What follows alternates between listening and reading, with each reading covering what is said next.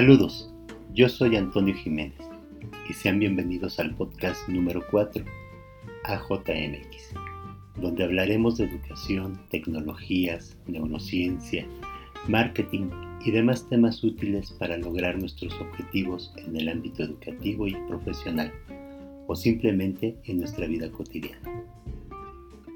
Hoy hablaremos de cómo debe ser la publicidad en el mundo digital ¿Alguna vez te has preguntado cómo debe de ser la publicidad en el mundo digital?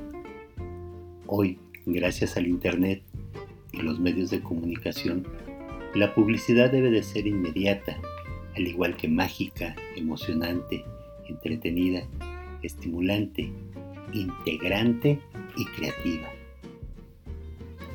Tenemos que apuntar al lado sensible de las personas ya que las decisiones de compra están más enfocadas en el emocional que en el intelectual racional. La mayoría de los especialistas mencionan que las decisiones de compra se toman en el momento mismo de la compra, es decir, en el punto de venta. Y, pero ¿cómo es el punto de venta en el mundo digital?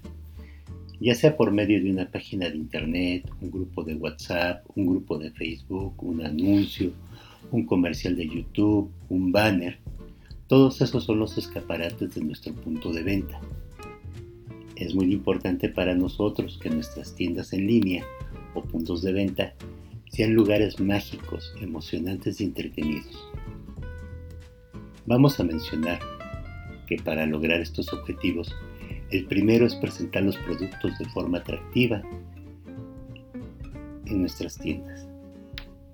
Lo primero es presentar los productos de forma atractiva. La presentación de los productos debe atraer la atención de los clientes y motivarlos a la compra. Debemos considerar que actualmente en el mundo digital la mayor parte de las ventas se hacen por placer y no por necesidad. Las ventas por placer nos indican que al cliente le gusta darse el tiempo para ver los productos, compararlos entre una página y otra, buscar precios, referencias, testimonios de otras personas y compradores y ofertas. Las ventas por necesidad son aquellas donde dedican el menor tiempo posible para la compra y satisfacen una necesidad específica.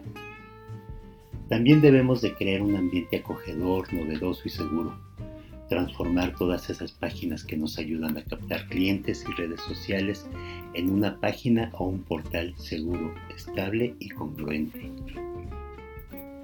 Aunque es un desafío importante para todos los empresarios, la idea es lograr que el cliente sienta la estabilidad y seguridad de que la compra en su tienda es una compra segura y no va a perder su dinero.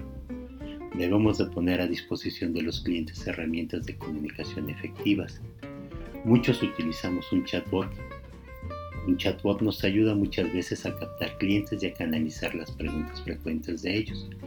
Pero en el momento de la verdad, o mejor dicho, el momento en el que el cliente le hormiguea el estómago y la mano le tiembla con la tarjeta de crédito, siempre es necesario tener disponible un medio de comunicación donde tenga ese contacto humano que le va a brindar seguridad.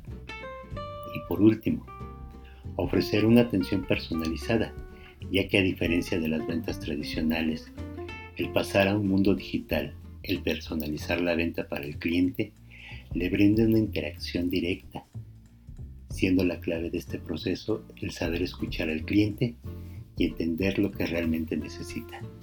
Así que a poner en marcha estas recomendaciones en nuestras tiendas. Suscríbete al canal, que esa simple acción nos ayuda a crecer a todos.